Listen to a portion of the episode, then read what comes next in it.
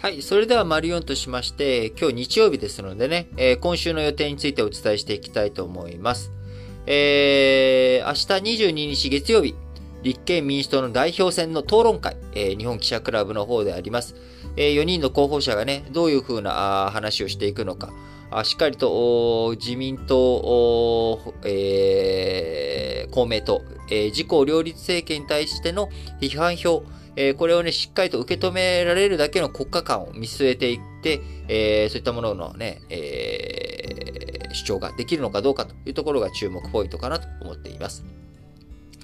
え、同日同じく22日月曜日にはですね、中国、えー、と東南アジア諸国連合の首脳会議がオンラインで開かれます。えー、こちらでもやはり台頭してくる中国に対して ASEAN 諸国、えー、どんなメッセージが出てくるのかというところが注目ポイントかなと思います。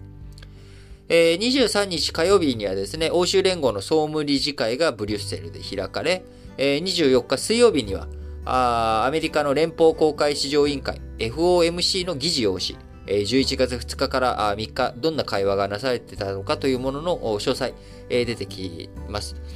えー、同じく24日水曜日には10月のアメリカ個人消費支出や7月からあ9月期の米国国内総生産、えー、GDP の改定値の発表もあるということですので、まあ、このあたり経済、えー、株価とかね、マーケットに関しての動きは、まあ、24日一つ焦点、えー、ポイントになってくるのかなと思います。えー、そして25日にはアジア欧州会議、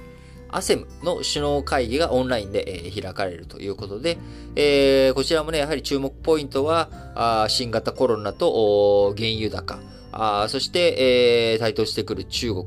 とどう会話をしていくのかというところ、まあ、このあたりがメインの話題になってくるのかなというふうに思います。えー、そして26日金曜日には、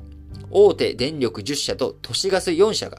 2022年1月の電気ガス料金を発表ということで、え、先ほどね、水道事業厳しいという話をしましたが、あ電気ガスについてはですね、え、値段が今、え、高騰しているというところ、まあ、それを踏まえてどういったあ料金体系、えー、料金価格、まあ、上がっちゃう、上が、まあ、上が、上げざるを得ないんじゃないのかなと思うんですけれども、まあ、我々の生活どれだけ逼迫、厳しくなっていくのかというところですよね。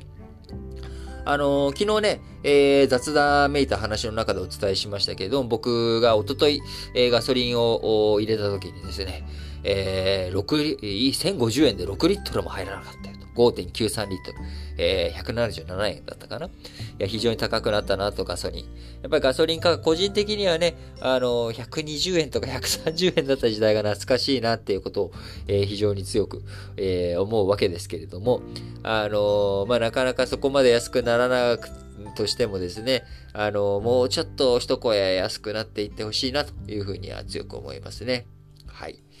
えー、同じく26日金曜日にはですね、アメリカの年末商戦、えー、本格スタートするということで、えー、ここからアメリカの消費がどれだけ権威伸びを見せていくのか、あそれによって、えー、世界経済、えー、